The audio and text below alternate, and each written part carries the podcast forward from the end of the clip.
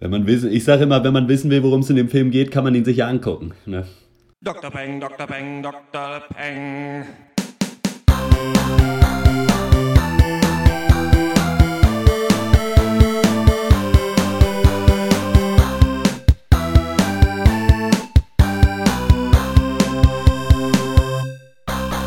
Hallo und herzlich willkommen zum 37. Pencast von drpeng.de Pop und Geist Hashtag Deutschlands bester Filmcast. Heute reden wir über den für neun Oscars nominierten Birdman mit Michael Keaton und Edward Norton, das für fünf Oscars nominierte Stephen Hawking Biopic Die Entdeckung der Unendlichkeit und die neue 30-something HBO Comedy Serie Togetherness.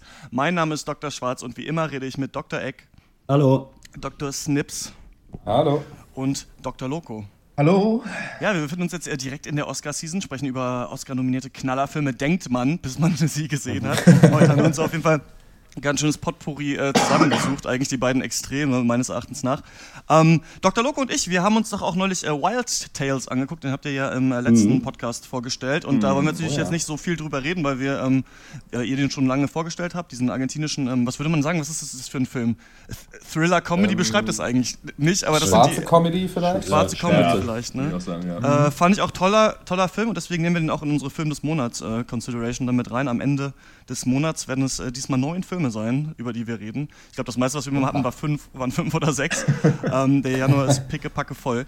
Ähm, aber zuallererst äh, kommen wir zu den Film-News und äh, da ist das erste wichtige, American Sniper bricht einen Zuschauerrekord im Januar. Das ist ein bisschen komisch beschrieben auf diesen ganzen Seiten. Ihr kennt das wahrscheinlich, wenn manchmal Filme besonders erfolgreich sind und äh, die ähm, Publisher da irgendwie versuchen, dann noch zu sagen, ja, also das war der erfolgreichste 27. Januar um 10 Uhr Ja, morgens. für genau. diesen Ja, Film. ja, ja. Aber irgendwie sowas ist es. Also scheinbar hatten Avatar und Passion Christi vorher diesen Rekord für einen Januar-Release und den hat American Sniper schon gebrochen, schon 90 Millionen Dollar eingenommen, glaube ich, direkt am Anfang. Krass, und okay, ähm, ist ja, war glaube ich auch der erste Film, der eben dann nach den Oscar-Nominierungen so in Wide Release bekommen hat. Also kann natürlich sein, dass es äh, daran liegt. Mhm. Ähm, ich habe viele auch negative Stimmen und Kritiken jetzt schon zum Film äh, gelesen. Was, Ja. was denkt ihr, Ich was uns auch, da ja. erwartet bei American Sniper?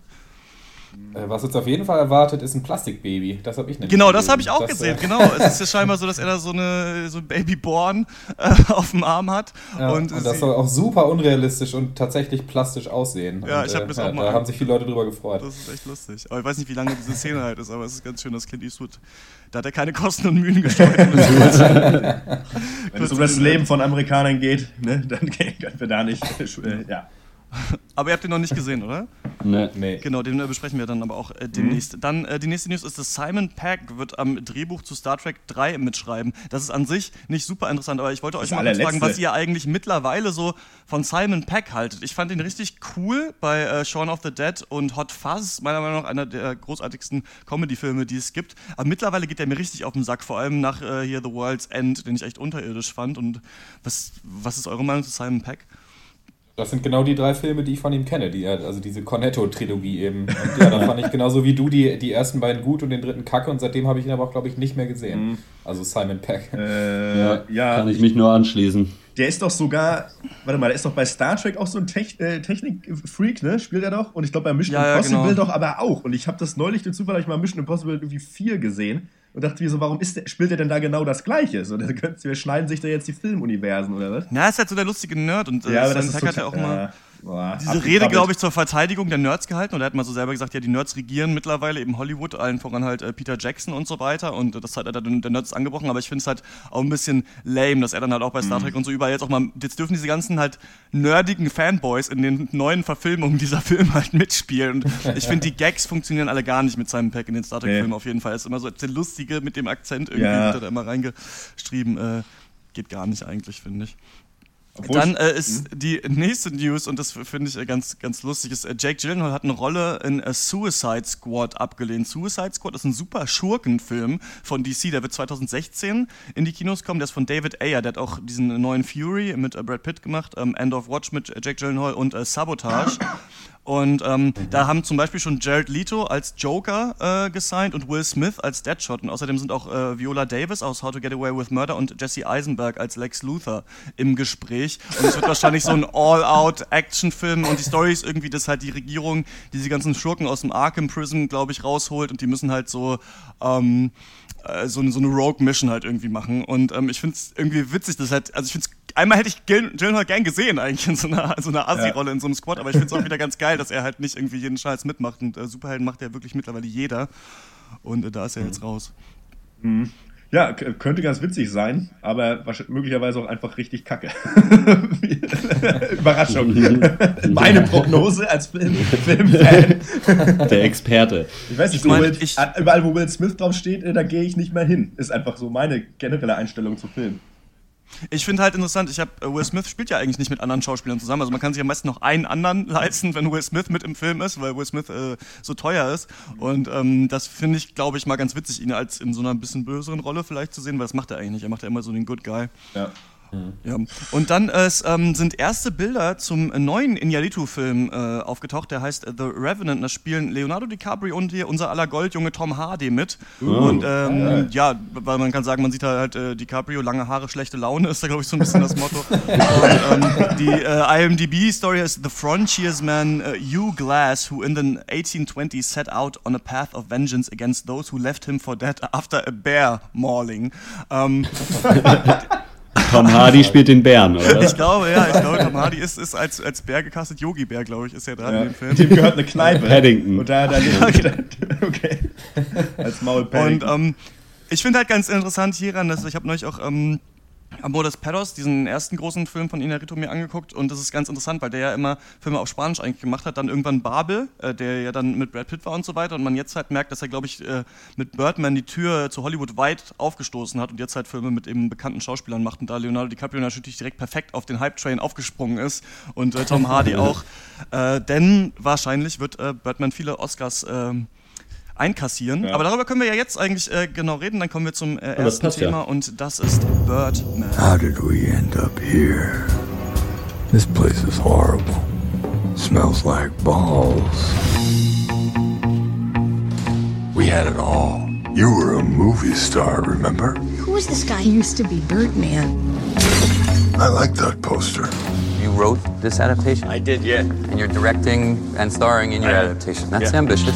Are you afraid people will say you're doing this play to battle the impression that you're a washed up comic strip character? Absolutely not. That's why 20 years ago I said no to Birdman 4. Hold the man fall. You do Birdman fall. Now you're about to destroy what's left of your career. We should have done that reality show they offered us. Shut up.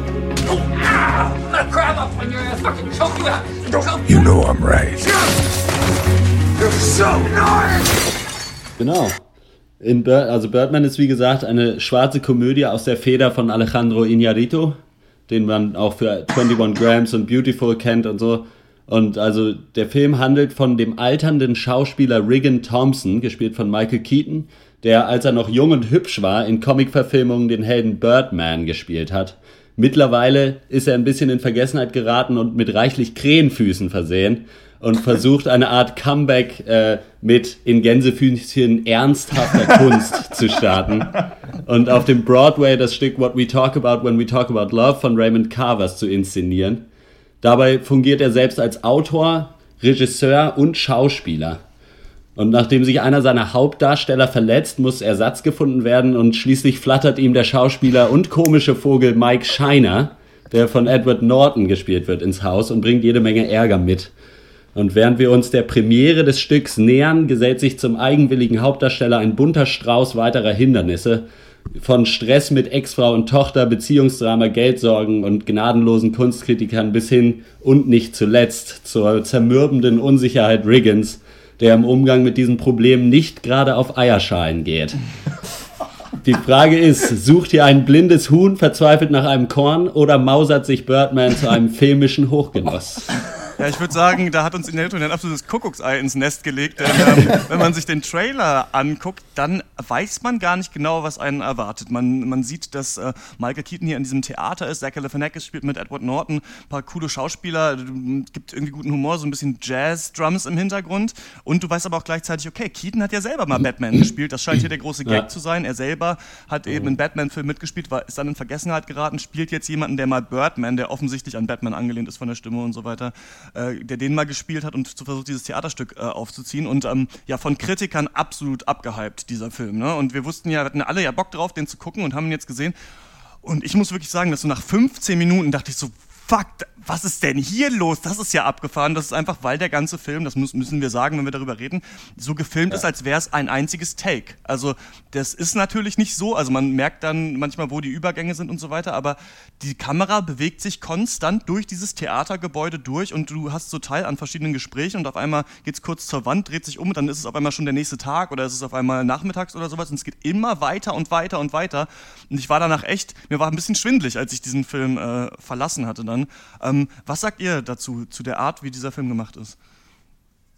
Äh, für mich der absolut mit Abstand der wertvollste Aspekt von Birdman war für mich die, die Kamera. Wie du sagst, also eigentlich 95% des Films sind eine kontinuierliche Szene. Also natürlich wurde das digital sicherlich nachbearbeitet, aber du hast quasi eine 90-minütige Kamer äh, 90 Kamerafahrt durch dieses Theater.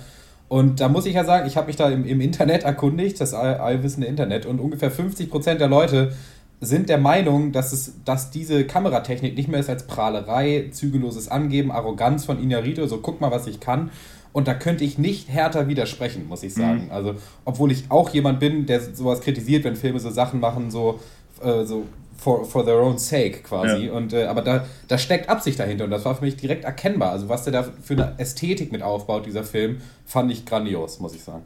Ja, absolut. Ähm, diese Kameratechnik äh, ist ja hier eben nicht nur ein Gimmick und deswegen ist es auch, äh, äh, fällt es nicht negativ irgendwie raus oder eckt irgendwie an mit dem, äh, mit der Story oder sonst was, sondern es passt wunderbar einfach zusammen. Ne? Nämlich dieses, äh, ja. dieser Film läuft ja auch so sozusagen wie in so einem Schlauch, äh, so schlauchförmig ab und das passt ja auch sozusagen so wunderbar zusammen mit diesen Gängen des Theaters. Ne? Es zieht sich eben alles so Schritt für Schritt nach vorne, immer weiter, immer tiefer, zieht sich rein. Das ist halt herrlich, passt perfekt. Ja, ja ich fand das auch super auf jeden Fall. Äh, und gerade dazu, also im Internet, wie gesagt, ich habe auch auf IMDb dann ein paar Reviews gelesen und so. Es, es, gibt halt wirklich eigentlich nur die beiden Extremfälle. Halt Leute, die zehn Sterne geben und sagen, das war der absolute Hammer und Leute, die halt einen Stern geben und sagen, okay, das war völliger Blödsinn. Aber wie sagt man so schön, des einen Eule ist des anderen Nachtigall. Ne? das sagt man, äh, ja. Die Frage ist natürlich, da müssen wir gleich äh, drauf zu sprechen kommen, was das noch für eine Bedeutung hat und ob das so viel Sinn gemacht hat oder nicht. Denn das ist auch die große Frage, die hinter Birdman steht, finde ich. Ist es doch nur Schauwert oder was hat der Film noch, außer außer dieser Sache. Aber ich muss da trotzdem noch mal wirklich betonen, dass ich sowas in meinem Leben noch nicht gesehen habe. Ich habe sowas noch mhm. nie gesehen. Und das kann ich nicht sagen für viele Filme, die wir hier besprechen. Also ganz oft sieht man ja, okay, das hat man schon gesehen, aber ist es vielleicht jetzt ist es in diesem Film vielleicht besser gemacht oder schlechter, als wie es äh, vorher war. Da reden wir auch noch beim ähm, Stephen Hawking Biopic dann gleich darüber. Aber diese Gefangennahme des Zuschauers und eben auch, das sind ja nicht nur Tricks. Also es ist ja nicht so, dass dauernd ein Trick ist, der die Szene ja. schneidet, ja. sondern in einem normalen Film hast du ja dauernd, wenn zwei Leute sich reden, hast du dauernd hin und her die Kameraeinstellung. Das heißt, du kannst jeden Take immer wieder aufnehmen. Und allein das, dass du eben ja, dass du weißt, okay, jetzt kommt ein neuer Schauspieler und dann geht die Kamera durch und dann siehst du, er steht schon auf der Bühne und dann dreht sich die Kamera um Michael Keaton und Edward Norton. Dann spielen die eine Szene so vor und Edward Norton ist ja so ein krasser, wie so Method-Acting-Typ halt, der nur im Schauspiel eigentlich so sein Wesen rauslassen kann. Das macht so viel Spaß, das zu sehen. Ich liebe das ja eh, wenn Schauspieler Schauspieler spielen und dann du, du also zwei Wesen hast, also einmal mhm. sie in ihren Rollen und außerhalb. Aber ich finde auch, dass der Wahnsinn und der Druck dieses Theaterstücks, das aufzubauen, auch rüberkommt. Und, mhm. finde ich, dass sie es unglaublich gut schaffen, die Charaktere zu erklären. Also ich könnte dir zu jedem, ja. der da halbwegs wichtig ist, ungefähr sagen, wie der drauf ist, ohne dass es eine Rückblende geben muss, ohne dass mir dauernd erklärt werden muss, wer der war. Natürlich gibt es auch, natürlich werden auch Sachen aus der Vergangenheit mal kurz angerissen, aber du bist wie in so einem Strudel und ich finde gerade, als Edward Norton dann zurück auf die Bühne kommt, dann zieht er sich da aus vor diesem Spiegel, der Typ gibt ihm irgendwelche Klamotten, dann steht aber noch irgendwie äh, die Tochter von Michael Keaton in der Ecke, eine andere Schauspielerin sieht sie aber nicht und lästert über die und dann kommt sie wieder hervor und es geht immer weiter und immer weiter und ähm, ja, ja, man ist wie auf so einem Trip, finde ich, wenn man den Film sieht. Ja. Auf jeden Fall. Also und äh, der Sinn, den das für mich, also zumindest in meiner Interpretation gemacht hat, ist so ein bisschen so äh, Leitfaden Balance, einfach so zwischen Realismus und Surrealismus, aber auch zwischen Humor und Drama, aber eben auch zwischen Kunst und Kommerz. Und für, was für mich äh, diese Art der Kameraführung gemacht hat, ist, dass sie versucht hat, die, die, äh, das Gefühl eines Theaterstücks auf die Leinwand zu bringen. Also da schon so die Dichotomie Theater-Film und dann aber auch, dass sie nie mehr als ein paar Zentimeter weg war von den Gesichtern, dass man teilweise wirklich auch gesehen hat, wie die Spucke aus den Mündern fliegt. Also ein unglaublich geiler, so ein Hyperrealismus. Aber der Film hatte ja trotzdem surreale Elemente mit dem Birdman-Charakter, der dann auch noch äh, äh, Form annimmt. Und gerade dieses, äh, dieses Hin und Her, diese Balance, dieses äh, Gegenspiel quasi von verschiedenen Extremen, fand ich, hat den Film extrem gut gemacht, muss ich sagen, ja. für mich. Dazu kommt halt für mich auch noch ein wichtiger Aspekt, dass halt das tatsächlich mal wieder ein komplett origineller Film einfach ist. Also auch die Story wurde dafür geschrieben, basiert jetzt mal nicht auf dem Buch oder auf dem Leben von irgendwem. Und ich muss sagen, also Konzept, Umsetzung, Story, Soundtrack, Schauspielleistung und Thematik war für mich alles echt super, muss ich sagen. Insofern würde ich auf jeden Fall sagen, das ist ein absolut Hammerfilm. Ja, also für mich ist es, glaube ich, der wahrscheinlich beste Film, den wir hier im Pencast zusammen geguckt haben.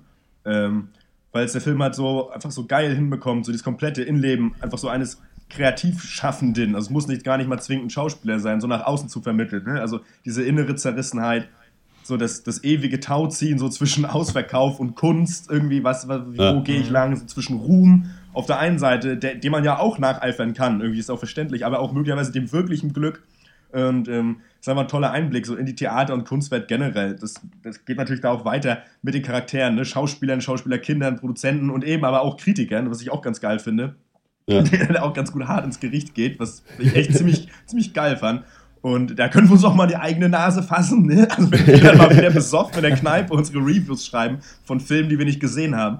Äh, der Film ist auf jeden Fall, da stimme ich Dr. Schwarz zu, auch echt gut fordernd, so, aber halt zum, fand ich auch, aber eben zum Glück irgendwie nahbar. Also man ist hier nicht so wie aus meiner Sicht so nervig under your skin Style gefordert, so, ne? Ich, ich irgendwie, sondern man ist gefordert, weil so viel zu tun ist. So, keine Ahnung, ich bin halt auch gestresst, so wie Michael Keaton in dem Film einfach. Ne? So, hier zählt jede Szene und irgendwie will ich aber auch jede Szene sehen und will da dabei sein, das alles irgendwie aufsaugen. Und das ist auch so das Ding. So, der Film hat mich auch so, weiß ich, der saugt einen halt so ein und spuckt am Ende aus äh, wie eine Vogelmama.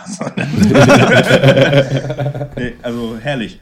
Und ich finde äh, eben auch so interessant, dass. Äh du auch gute Szenen irgendwie in diesem Film anders wahrnimmst als in anderen Filmen, weil die nicht so ab, abgehackt sind voneinander. Also du merkst mhm. erst manchmal in einer Szene, dass es jetzt gerade eine, eine, interessante Szene sich gerade jetzt abspielt. Und man kann sich an manche Sachen aber kaum mehr erinnern, weil das so ein fließender Übergang die ganze Zeit ist. Und ich finde auch so ein bisschen zum Beispiel wie bei Fruitvale Station, den wir damals besprochen haben, ich mag es ganz gerne, wenn ein Charakter eben auf verschiedene andere Charaktere trifft und sich da immer neu ausloten muss, wie er mit denen redet und sich dadurch ja. eben auch zeigt, wie dieser Mensch ist. Und da er zum Beispiel mit seiner Tochter da am Start ist, die ja mal irgendwie eine, ähm, eine Drogenvergangenheit hat und äh, Rehab gemacht hat und äh, ihm ja in dieser ganz tollen äh, Rede auch irgendwann sagt, so ja, ich, ich, weiß genau, warum du das hier machen willst. Du hast halt hier irgendwie die Birdman-Filme gemacht, warst ein Superstar und jetzt versuchst du halt irgendwie äh, wieder ja. was zu machen, was sinnvoll ist. Und du hast, wie wir alle, hast du einfach nur Angst davor, in Vergessenheit geraten und davon, dass du einfach niemandem was bedeutet. Und so ist es aber auch so. Du bist scheißegal in diesem Leben und ich muss auch sagen, ja, so ist es aber auch wirklich. Also ja. ist es jeder Einzelne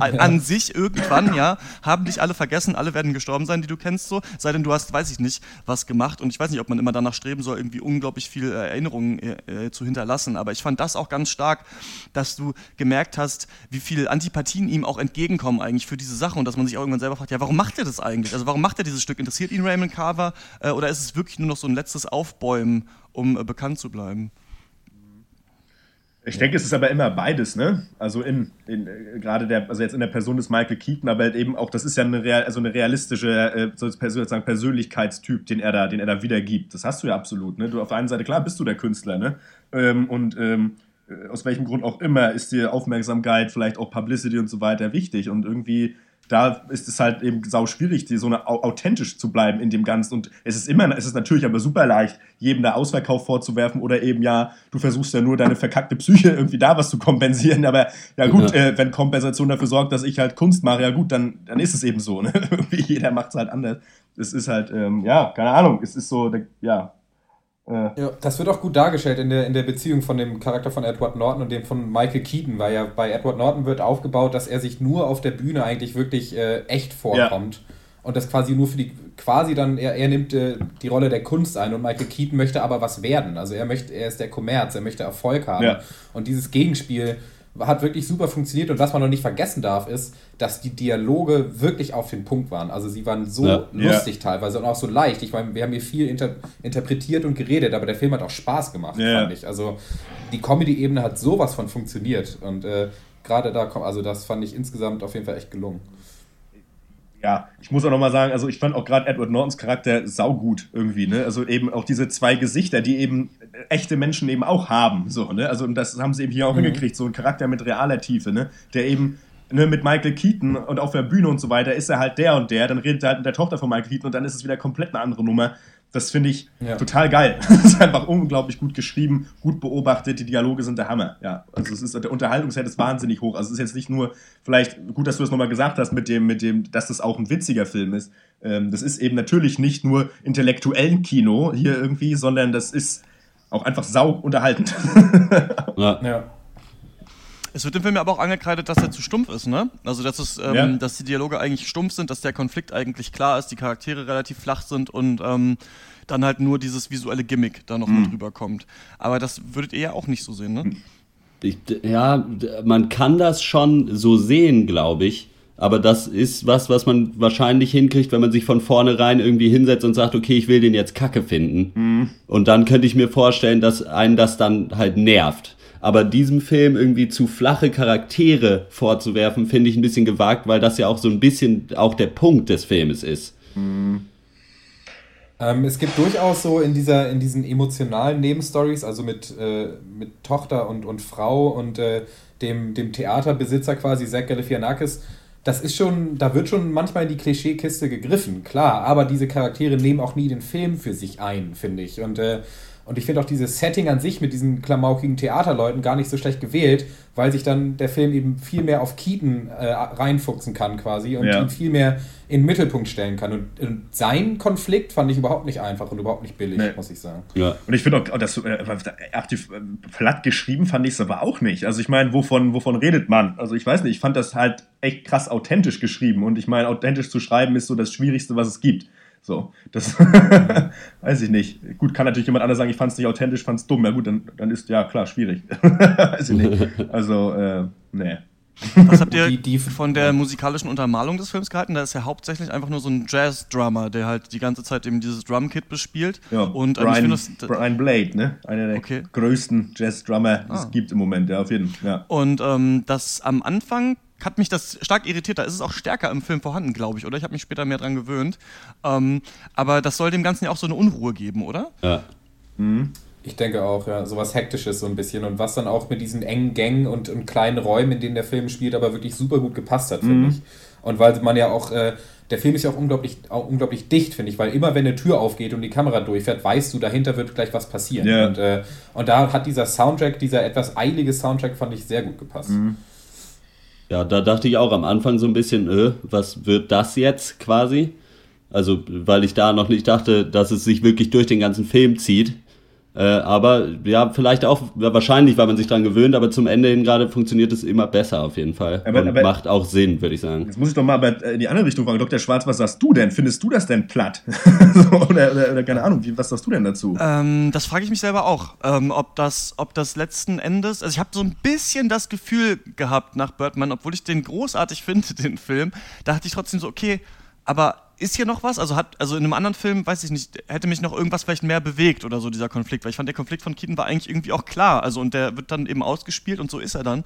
Und ich frage mich so ein bisschen, ob ich da noch mehr gebraucht hätte oder nicht. Was ich aber Birdman zugutehalten kann, ist, dass es eben auch noch mehrere Ebenen gibt. Es gibt ja noch die Ebene des Theaterstücks, das sie da spielen. Ähm, Ich habe mir eine kurz, Kurzgeschichte mal überflogen. Da haben wir damals auch mal einen Short Story Friday von Dr. Tuer zu gehabt, zu genau dieser Kurzgeschichte, die er dann eben da äh, zum Broadway bringt.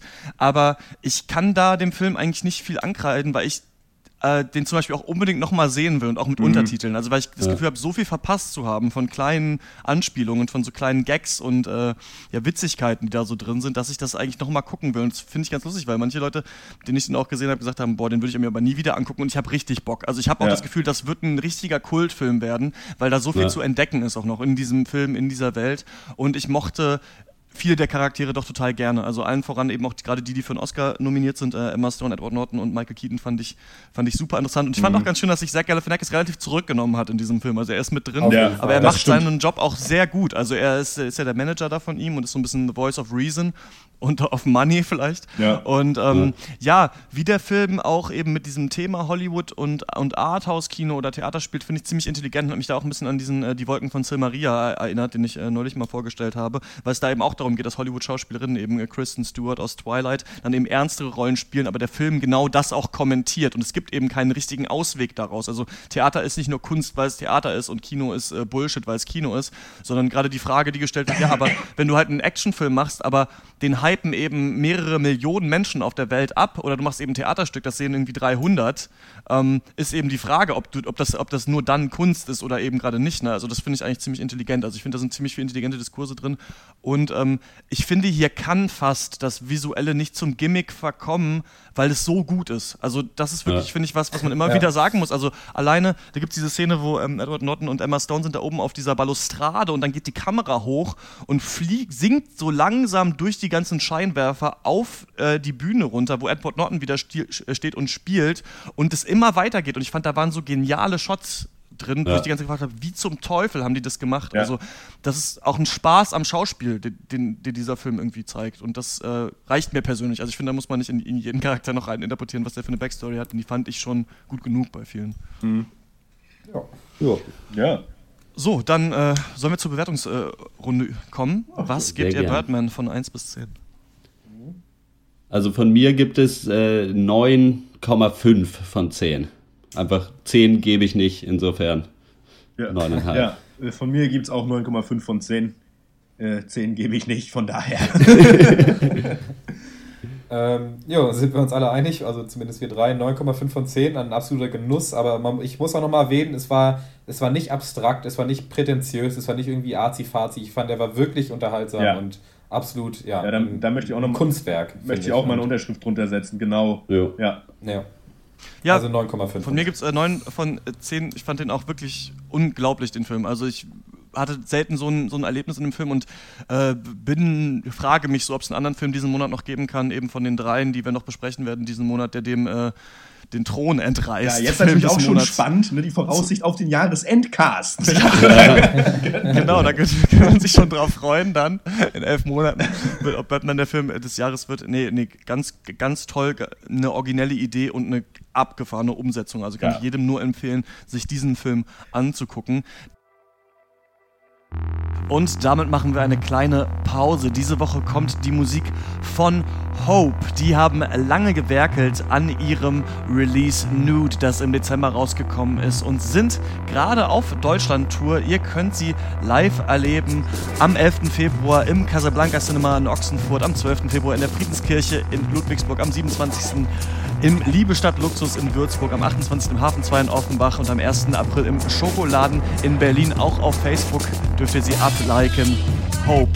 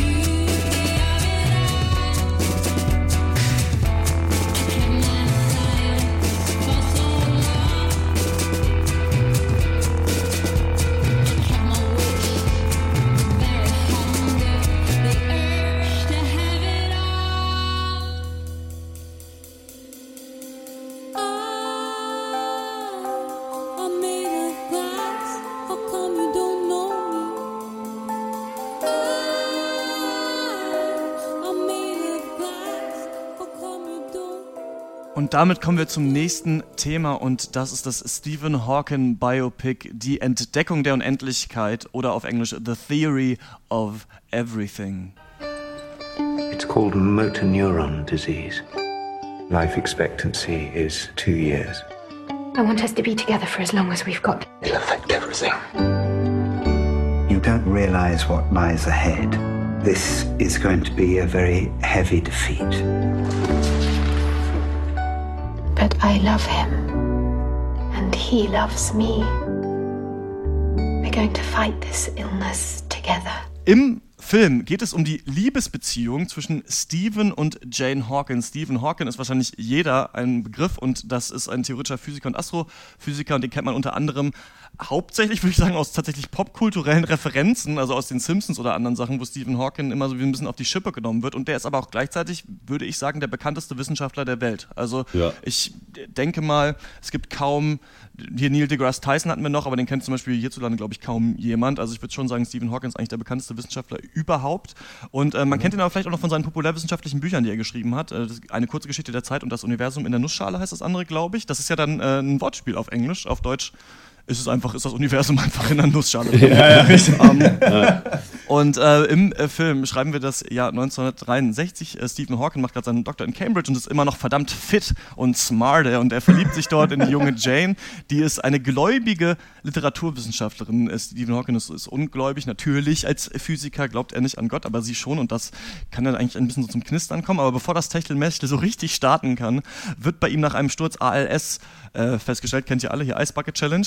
Äh, das ist eine Krankheit, bei der man sehr viel Eis sich über den Kopf schütten muss. ähm, nein, bei ALS kommt es zu einer Degeneration der Nervenzellen. Das streckt die Bewegungsfähigkeit immer weiter ein, also die motorischen Fähigkeiten. Und äh, der Doktor, dem, äh, der das Stephen Hawking behandelt, sagt ihm, er habe noch zwei Jahre zu leben.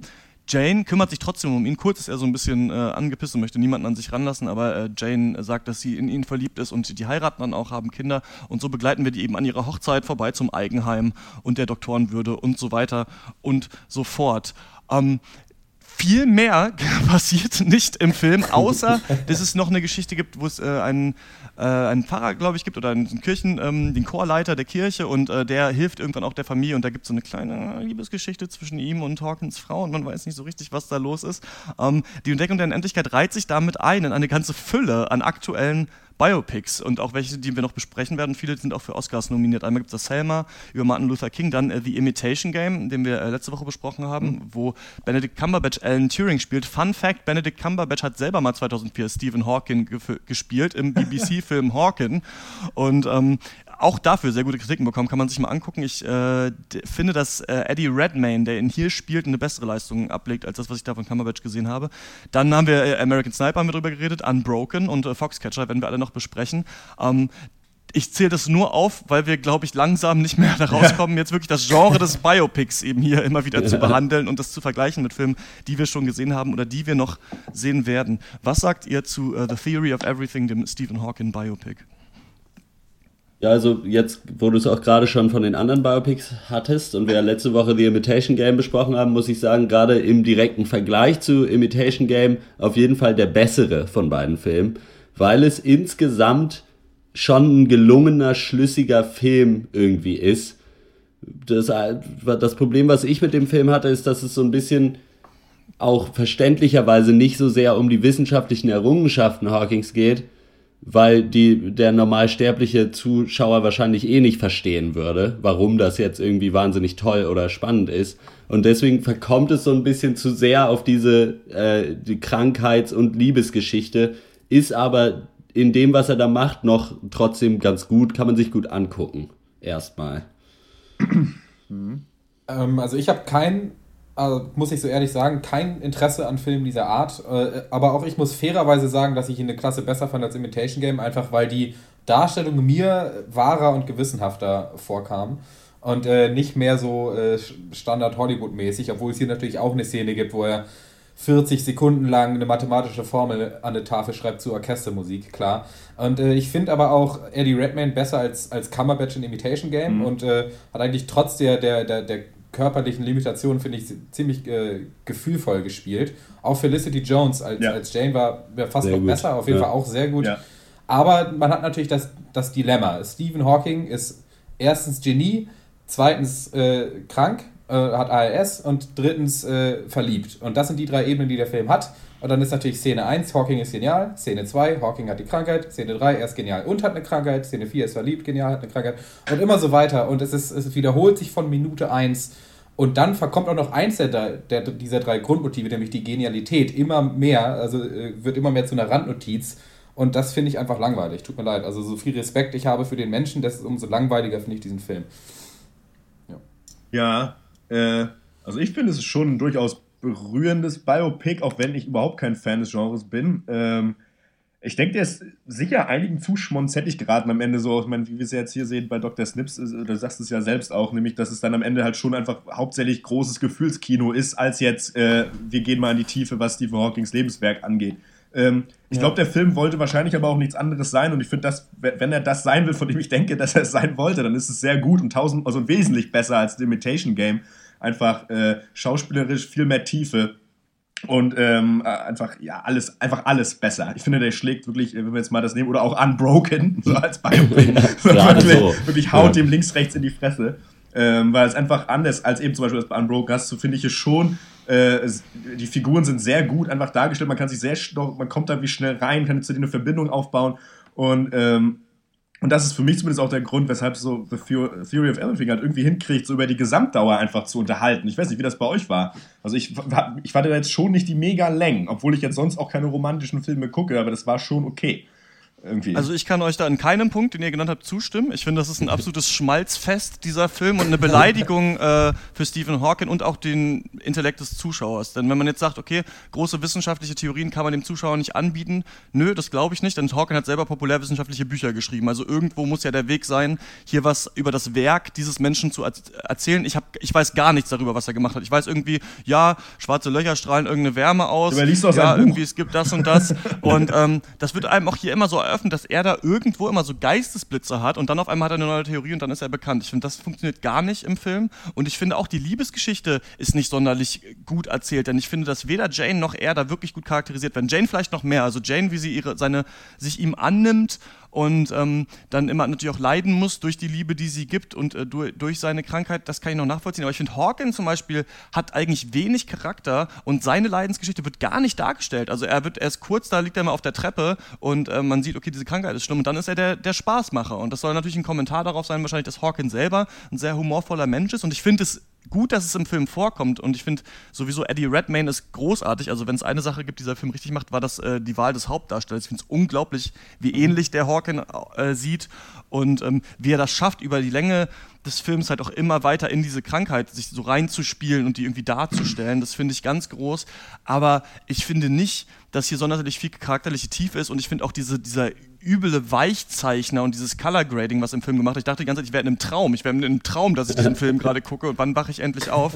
Also ich finde, man kann sich den anschauen, aber ich finde, hier hat man wirklich Möglichkeiten gehabt, äh, unterschiedliche Filme zu machen, hat sich für gar nichts letzten Endes entschieden. Also wenn man die Story von Jane hätte erzählen wollen, dann hätte man sich noch mehr auf sie konzentrieren sollen oder die von Hawken. Ich finde, die, also weiß ich nicht, ich finde, das ist nicht großes Gefühlskino, denn ähm, dann hätte das einen mehr packen müssen. Das ist eine Frage, die ich euch quasi mitgebracht habe. Und zwar dieser Film basiert ja auf einem Buch von eben genau. Jane Hawken. Ja, exakt. Und äh, sie fand ich auch, muss ich sagen, über weite Teile interessanter, weil das ein interessanter moralischer Konflikt, finde ich, ist. So, wie ist das, wenn man mit jemandem zusammen ist, der dann so eine Krankheit erleidet und wie sie damit umgeht, ist ja auch phänomenal eigentlich ja. fast. Also wahnsinnig starke Frau quasi. Hätte man vielleicht lieber einen Film machen sollen, der Jane als Hauptcharakter hat? Ja, vielleicht wäre das, ja, eine gute Frage. Ja. Ähm, weiß ich nicht, also alleine aus, sage ich mal, kommerziellen Gründen natürlich nicht, nicht, aber ich finde nicht, dass sie äh, zu kurz gekommen ist in dem Film und äh, wie auch ihr das sagt und auch Dr. Schwarz fand ich eigentlich ihren Konflikt oder dass sie halt leidet äh, unter der Beziehung und trotzdem gibt, aber dann im Endeffekt vielleicht auch dran scheitert ein bisschen. Das fand ich eigentlich noch mit am besten dargestellt, aber auch äh, diesen, ja, die, die Seite von, von Stephen Hawking, ja, äh, würde ich auch Dr. Schwarz zustimmen, fand ich auch nicht super ansprechend. Habe ich auch schon gesagt, dass ich das eher schleppend fand über den Film. Weiß halt nicht, ob es immer notwendig ist. Du hast jetzt eine Persönlichkeit, die hat halt das und das irgendwie jetzt im produktiven Sinne in ihrem Leben geschaffen ob man immer so dieses äh, so Liebesleben, ob man das auch ausblenden muss, weil das ist ja ein interessanter Faktor so. Und ich finde, es ist überhaupt nicht ein notwendiger Bestandteil so eines Biopics wie jetzt hier The Theory of Everything. So einfach. Es muss da, finde find ich, nicht so zwangsläufig wahnsinnig tief geht erklärt werden, was er genau gemacht hat. So, das ist, ja, aber ich ne, finde, ja, ist immerhin hatte ja nicht- der Alan Turing-Film hatte ja immerhin noch ihn als jemanden, der etwas tut. Und Hawken tut ja gar nichts in dem Film. Also der hat ja ab und zu mal eine Idee und dann da, damit halt wird uns irgendwie gezeigt, ja, der ist intelligent. Mhm. Aber ha- hast du den mal eine Sekunde mal arbeiten sehen in diesem Film? Muss der, muss der irgendwas dafür machen, genial zu sein? Aber so arbeitet er an irgendwelchen Problemen? Zerwirft ihn diese Krankheit oder irgendwas? Nö, er sitzt einfach nur rum und ist der, der Strahlemann irgendwie so. Mhm. Und ich weiß nicht, was das soll. ist die Frage, ja, warum willst du das sehen? Was ändert sich dadurch, wenn du ihn beim Arbeiten siehst? Ja, dass ich halt sehe, dass er auch eine Agency hat und irgendwie ein- scheinbar ein inter- interessanter Charakter ist. Hier sehe ich halt nur einfach, zwei Leute leben zusammen und es wird dann in relativ schmonziger Art halt irgendwie so, Mhm. gucken sie sich halt lange an und dann äh, am Ende ist noch jemand in der Kirche und jemand fängt an Klavier zu spielen. Äh, gut, weiß ich nicht. okay. Äh, äh, keine Äh, Ahnung, also äh, das ist echt schon hammerbillig irgendwie gewesen. Klar. Äh, war sicherlich einiges durchaus ein bisschen peinlich konstruiert, absolut. Ich meine, sicherlich, ich meine, ich glaube auch nicht, dass sie ihm da fremd geht, wenn er da zufällig gerade in der Oper umkippt. Also das ist doch auch irgendwie äh, auch zu Obwohl, also Hawking Fragezeichen. selber hat gesagt, dass der Film über weite Teile akkurat ist, Ja, immerhin. ja. Das kann man dem Film schon ja, mal und er hat ihm ja sogar auch gut gefallen, habe ich ja auch le lesen können. Ähm, Ja. Äh, ja, gut. Was wem das weiterhilft. Äh, Ich habe noch ein Interview mit Redmayne gelesen, der hat äh, Stephen Hawking das erste Mal in seinem Leben getroffen, fünf Tage, bevor sie angefangen haben zu filmen. Und ähm, da hat sich da, glaube ich, ein bisschen blamiert, meinte er im Interview vor ihm. Ich weiß aber nicht mehr genau, was er gesagt hat, aber was Hawking ihm noch mit auf den Weg gegeben hat, ist eben, dass es wohl ähm, später für viele Leute eben ganz, ganz schwer war, ihn zu verstehen. Und deswegen gibt es eben so äh, die Szenen dann, wo Jane quasi übersetzt für ihn, die waren irgendwie vorher wohl nicht drin äh, in dem Film. Ja, ich finde trotzdem, dass dieser Film hier keinen richtigen Mehrwert eigentlich hat, weil man eigentlich hier wenig erfährt. Also eine Hawking-Doku hätte man, glaube ich, mehr erfahren. Jetzt kann man natürlich, kann man mir vorwerfen, ja, du musst in einem Stephen Hawking-Film nicht erwarten, dass es darum geht, was Hawking in seinem Leben gemacht hat. Okay, so, dann, dann Nee, war das ich da ist vielleicht nicht, irgendwie das falsch ist aber nicht gesagt. der Punkt, glaube ich. Denn der Punkt, aber ich meine, wenn du halt sagst, dich, dich berührt das in keiner Form, ja gut, dann hast du dem Film halt wirklich nichts verloren, weil du verlierst, äh, äh, erfährst ja A, nichts über seine Arbeit. Ja, und ja gut, und B, wenn du da nichts fühlst, dann brauchst du den Film wirklich nicht gucken, weil ich finde, diese Liebesgeschichte reicht mir eigentlich als Story. Ich persönlich habe halt das Ding, dass ich sage, ich, ich fühle halt aber auch, ich, natürlich fühle ich auch was, wenn das irgendwie gut gemacht ist, aber ich finde, dafür wurde mir halt auch Hawkins Problem immer nur so in Watte eingepackt gezeigt. Also bloß so, dass man nicht irgendwie anfangen muss zu heulen oder dass man denkt, ah krass, das ist ja wirklich schlimm, sondern immer so, es war immer noch ganz lustig und es war irgendwie noch okay. Weiß ja nicht, wenn sich ein Und Mann die Treppe hochzieht vor seinem Kind, weil er nicht mehr gehen kann, dann. Das war die einzige Szene, der ich sagen würde, das war so, ja. Sonst gut, aber das- da Ich muss, nix. Witzigerweise habe ich gestern für ein Seminar den Film äh, The Diving Bell and the Butterfly Ah, ja. gesehen. Mhm. Das ist auch eine Art Biopic über Jean-Dominique Bobby, der eben auch äh, nach einem Schlaganfall, glaube ich, dieses Locked-In-Syndrom halt hatte. Okay. Und äh, mit nur Blinken, äh, Blinzeln seiner link, seines linken Auges quasi dann ein Buch geschrieben hat äh, über sein Leben. Und da jetzt deswegen musste ich das so ein bisschen auch damit vergleichen, weil in dem Film tatsächlich viel stärker so dieses die Abgefucktheit gezeigt wird, so wie schlimm das ist, äh, wenn man so eine Krankheit halt hat. Mhm. Das kam mir dann jetzt gerade äh, unter dem Gesichtspunkt auch ein bisschen zu kurz. Aber ich glaube, glaub, das ist aber auch so eine Grundaussage, die er bei Stephen Hawking auch nicht machen wollte, glaube ich, oder auch nicht machen will. Weißt du? Äh, ja. Das äh, siehst du ja auch an dieser Rede, die meines Erachtens ja auch halbwegs authentisch ist. Das ist einfach nicht das, was er rüberbringen will. So natürlich ist das äh, sehr großes Leid, was er erfahren hat, aber das ist nicht das, worauf er sich fokussiert. Und das ist auch nicht das, worauf der Zuschauer sich fokussieren soll, sondern einfach da, wo Leben ist, gibt's Hoffnung, boom. So, fuck it. Ähm, Ja. Weißt du, und, was Gut, wird, und ich brauche nicht Ich zwei würde, Stunden ähm, Film darüber, wo ich die ganze Zeit irgendwie leide. Auch als Zuschauer, da habe ich halt auch keinen Gewinn. Also da, und Ja selbst gut, dann, aber selbst genauso dann, brauche ich keinen zwei Stunden Film über äh, irgendeine Romantikgeschichte von zwei Leuten. Nö, nee, ist ja auch, ich, das, ja. ich sage ja auch nicht, dass diese, das ist auch keine nicht allgemein, so eine allgemeingültige Aussage. So, es ist ja nicht, dass ich sagen muss, so, jeder muss jetzt das so empfinden wie ich. So, ne? Also Ja. es ist auch nicht ein Film, den ich mir ein zweites Mal angucke.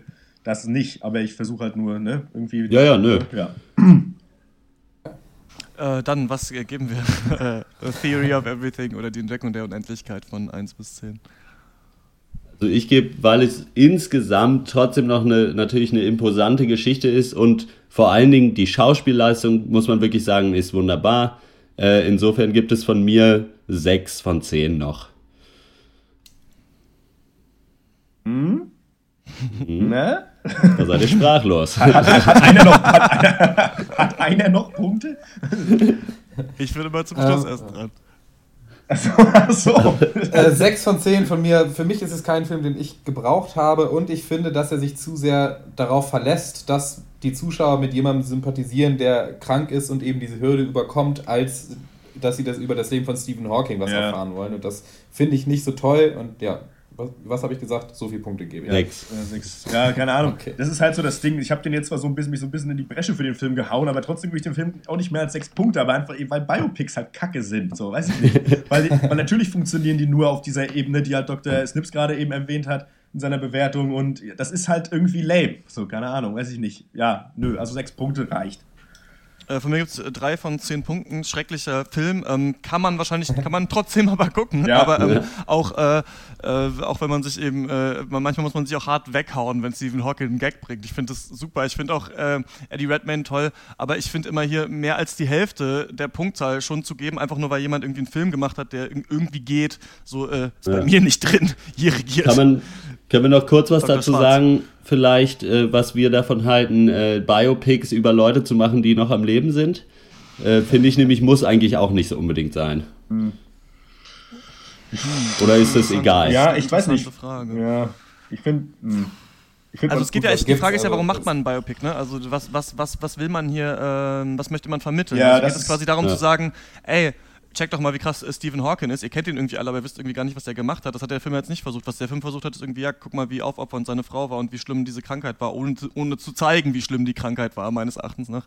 Ähm, ich weiß nicht, ich finde, hier ist, ist wenig Mehrwert. Ich finde, ein Biopic bietet sich immer dann an, wenn vielleicht eine Masse der Leute noch nicht äh, weiß, wer diese Person ist, wie bei Alan Turing zum Beispiel. Oder eben, weil die Lebensgeschichte wirklich so unglaublich interessant ist. Ähm, bei, also bei Steve Jobs fand ich es halt, fand halt krass. Ne? Also da machen sie jetzt noch ein neues und da gab es halt das von Ashton Kutscher, was irgendwie ein halbes Jahr nachdem Steve Jobs Ja. tot war, dann rauskam. Und ich finde, das geht gar nicht. Zuckerberg ist ja auch so ein Beispiel. Das war ja Genau. sehr gute äh, Kritiken bekommen, habe ich leider nicht gesehen, äh, The Social Network.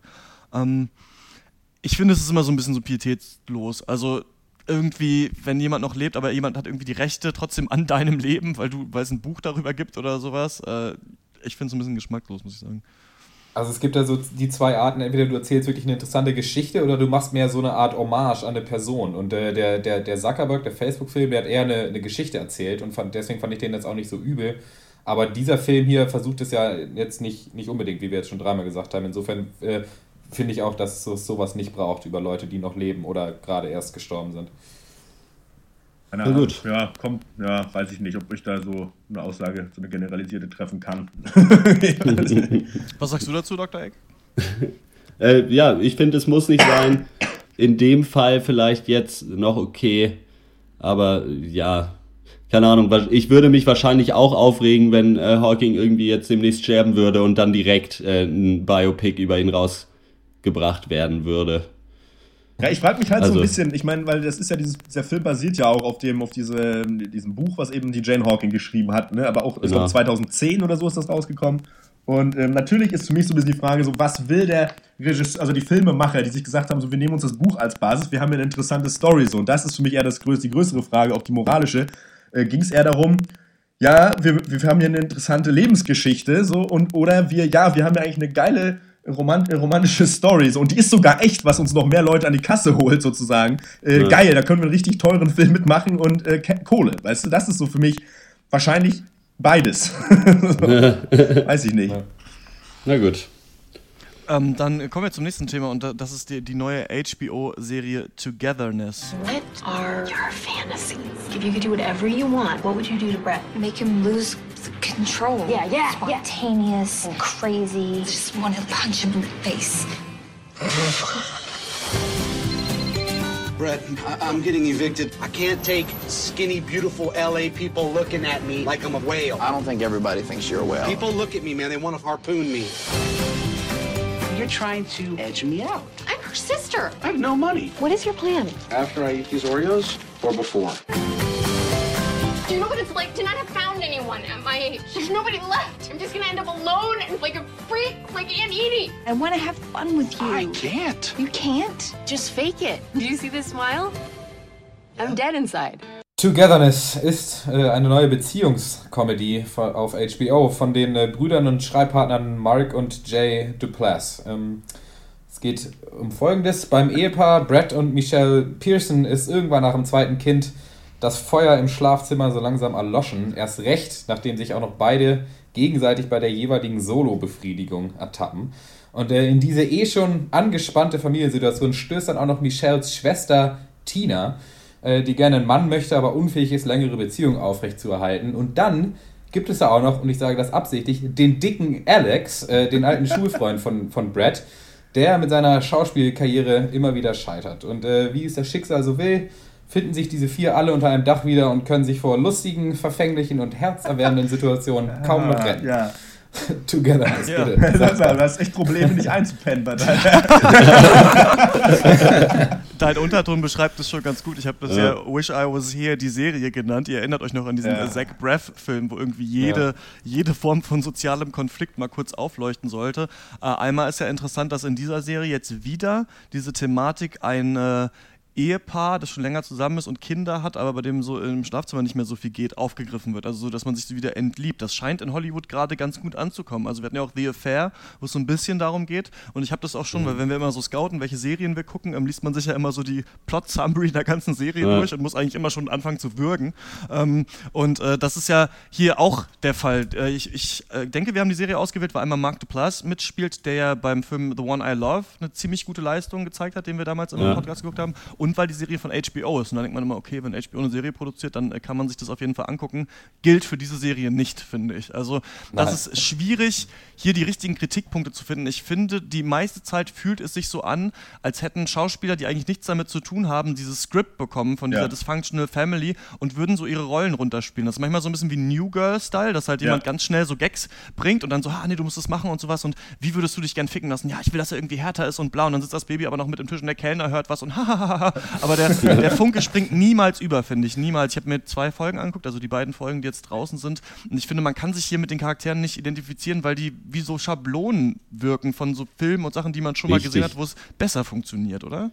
Es ist, ich dachte, ich bin im falschen Jahrhundert fast. Weil so Ende der 90er ja. hätte das mit, mit richtig, richtig, richtig viel Love-Track vielleicht noch halbwegs funktioniert. Aber dass man, also dass man sowas heutzutage noch produziert, äh, halte ich für ein Verbrechen, ehrlich gesagt. Ja. Und das stimmt mich traurig bis nachdenklich, muss ich sagen.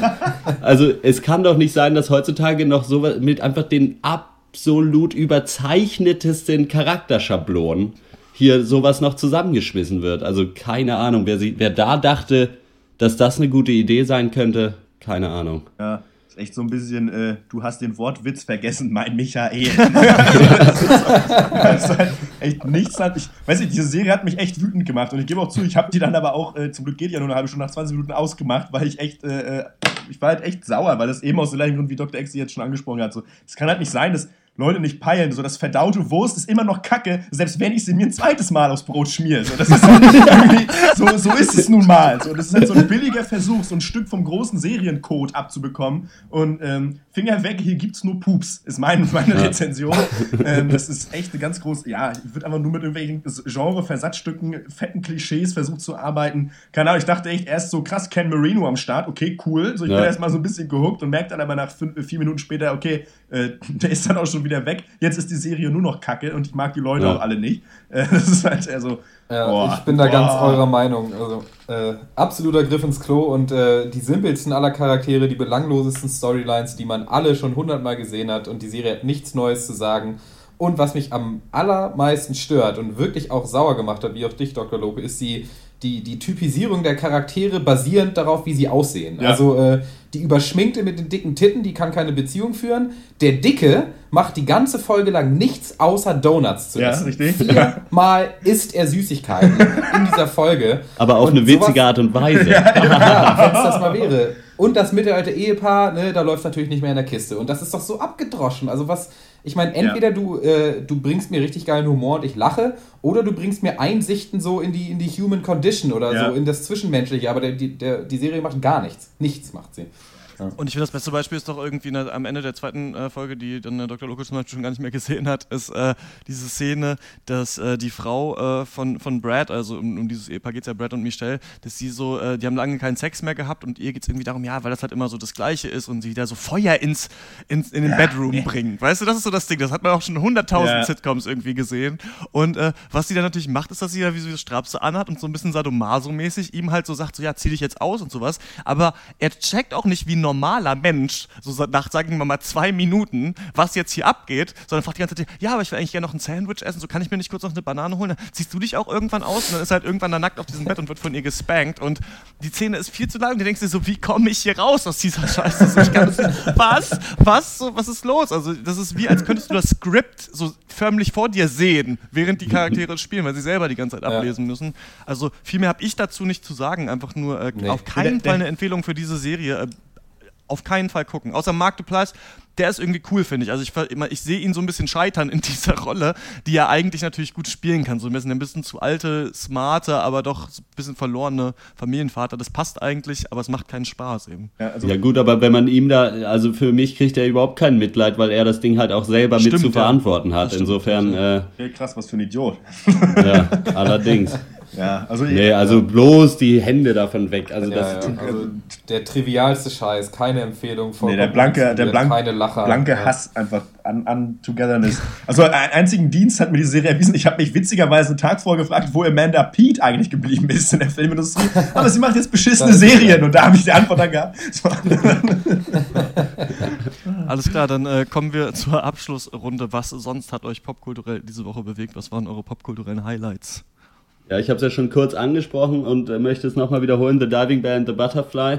Ziemlich harter Tobak, aber ein guter Film und ist auch äh, von der Cinematografie her interessant, weil man über die meiste Zeit halt quasi aus dem linken Auge des Betroffenen quasi rausguckt. Ah, okay. Und das ist ganz gut gemacht. Äh, kann man sich auf jeden Fall mal angucken, wenn einen sowas auch ein bisschen interessiert. Hm, nice. Das war's schon von mir. Ich habe euch mitgebracht die zweite Staffel Hannibal und eine. Crime-Thriller-Horror-Serie von NBC. Dreht sich um den frühen Hannibal Lecter und seine äh, Beziehung zum jungen FBI-Profiler Will Graham. Und äh, vor einem guten Jahr habe ich die erste Staffel gebinged in, an einem Wochenende. Also 13 Folgen in zwei Tagen, war dann vollkommen übersättigt, habe die Serie dann nicht mehr angefasst, auch als dann die zweite Staffel rausgekommen ist. Hab jetzt die zweite Staffel an einem Wochenende durchgeguckt. Krass. Also auch wieder gebingewatcht und äh, muss sagen, kann ich euch allen empfehlen, ist herrlich, also äh, super kurzweilig, aber nicht billig und äh, Mats Mikkelsen natürlich als Hannibal äh, Lecter, als der Meistermanipulator und äh, Connoisseur von Menschenfleisch natürlich. Ja. Und äh, was ich noch dazu sagen muss, aber dieses grafisch extrem verstörend, die Serie, also äh, trotz äh, Fernsehen ist sie auf jeden Fall ab 18 viel Blut, viel sch- zerstückelte Leute. Nicht- da sollte man aufpassen. Magen. Nee, quasi. da sollte man aufpassen, wenn man sowas nicht ab kann. Aber ansonsten grandiose Unterhaltung. Aber warte mal, warte mal, wie viele Staffeln gibt es davon? Jetzt ist es jetzt die zweite komplett, oder? Ja, die, die zweite ist jetzt durch, also genau. Okay, ist ja interessant, dass du dir empfehlen kannst. Oder gucke ich die dann denn jetzt? Was, machst du, was sagst du, was sagst du? Was sagst du jetzt? Ich Ich, hab äh, ja. ich habe auch viel Gutes davon äh, gehört, aber null Bock drauf. Also Ja. Prequel-Serie zu Hannibal Lecter Ja, ich- das ich- interessiert ne- mich echt ein Scheiß, aber es ist bestimmt toll. Ja, ich hatte die erste Staffel mal zur Hälfte geguckt, aber mir ging das dann auf den Sack, dass du immer so diese Hauptgeschichte hast und dann so episodisch dann immer irgendwelche blöden Mordfälle, dann irgendwie einer ist ein Pilz, Mensch, Pilzmensch. Na gut, aber das möchte ich jetzt nicht weiter erklären. Ich könnte es, ich mach's nicht. Nee, okay. Ja, mein Highlight ist äh, zum dritten Mal in Folge, glaube ich, äh, immer noch Archer. Jetzt ist die zweite Folge, ja, jetzt ist ja die zweite Folge rausgekommen. Morgen dann die dritte. Und äh, die zweite ist, Folge ist noch so gut, also wieder wie in guten alten Zeiten. Das ist herrlich, ich kann mich, ich freue mich. Und natürlich Ja, die hab ich auch geguckt. Natürlich letzt und jetzt finale Staffel Justified am Start. Bin ich natürlich auch dabei. Oh ja. Dr. Kann auch Snips empfehlen. natürlich auch. Und ähm, ja, äh, das sind so meine, meine Highlights. Ist, das Frühjahr wird gut, sage ich. Ich habe ähm, mir die ersten beiden Staffeln Seinfeld angeguckt, immer nur viel Ah. gehört von dieser Comedy-Serie und sie nie selber äh, gesehen. Wird ja immer gesagt, dass das so die Ursprungs-Sitcom irgendwie Ja. ist, die es gab, also auf der alles andere basiert. Und es ist auch so, wenn du das guckst, dann merkst du das auch. Also man merkt, dass ganz viele Sachen, die man aus How I Met Your Mother, aus Friends, aus Big Bang Theory oder so kennt, Mhm. dass es die in Seinfeld schon mal gab. Und zum Beispiel der Bro-Code heißt in Seinfeld eben der Guy-Code. Und es ist ja immer so, dass, dass es so, ähm, Oh die Serie ist so aufgebaut, dass wir Jerry Seinfeld und seinen äh, so drei Freunden äh, folgen durch ihr cooles New Yorker Leben. Da sind auch ganz viele so Hipster-Sachen und so, die schon angesprochen werden, bevor es eben diesen Ausdruck oder diese Problematik so in der Popkultur Ja. schon gab. Und ähm, dass wir denen folgen. Und er ist eben selber Comedian. Und deswegen ist am Anfang, also wenn die Serie losgeht, in der Mitte und am Ende sind kurz so Stand-up-Comedy-Bits von Jerry Seinfeld, die man sieht. Und dann siehst du meistens diese Situation so ein bisschen ausgespielt. Und das Coole daran ist wirklich halt, dass er sau gutes Auge hat für so Alltäglichkeiten und das Witzige darin. Also eigentlich so wie Stand-up-Comedy standardmäßig eigentlich mal war, ursprünglich. Ne? Also Ja. ohne viel krass so Pipi-Kaka-Humor, sondern hauptsächlich einfach, dass aus der Absurdität des Alltags alles lustig ist. Zum Beispiel gibt es halt so blöde Gags, dass er halt meint so, ja, ich will halt einfach nur essen so und mir ist es schon mir scheißegal im Restaurant, ich will einfach nur essen und fertig so. Und manchen fancy Restaurants kommt die Rechnung irgendwie in so einem kleinen Buch. What is this? The story of the bill? und halt so ein Scheiß einfach nur, ne? Aber es ist echt witzig und das halt im Wartezimmer am Ende halt, wenn man aufgerufen wird, halt der Coole ist, der noch einmal sich umguckt und sagt, ah, guess I'll see you all inside. So, they have chosen me und so ein, so ein Kack halt, so kleine Witze, ne?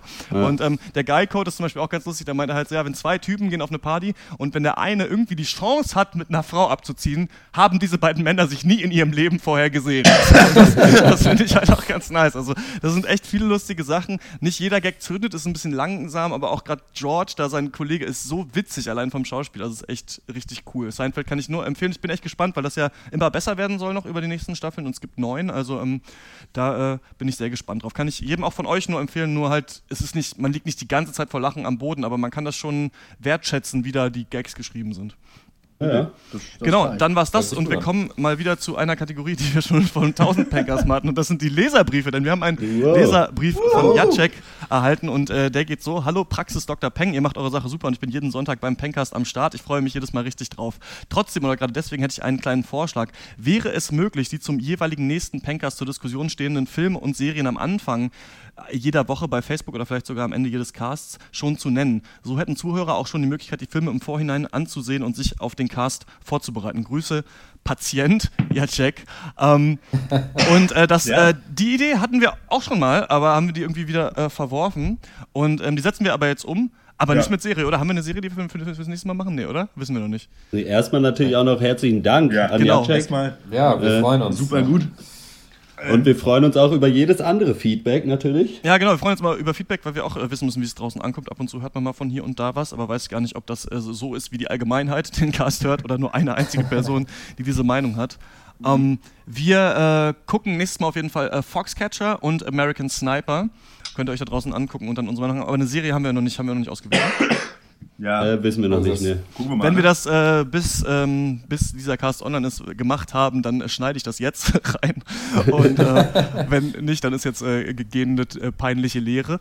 Natürlich ist an dieser Stelle keine gähnende Lehre Dr. Schwarz, denn wir haben entschieden, dass wir uns nächste Woche die erste Folge der Serie The Man in the High Castle angucken. Die könnt ihr auch alle draußen umsonst gucken. Die ist, äh, ist ein Pilot von Amazon Prime. Die haben ganz viele Pilotenepisoden jetzt online gestellt, um zu gucken, welche Serie sie nächstes Jahr groß produzieren. Transparent war es zum Beispiel im letzten Jahr.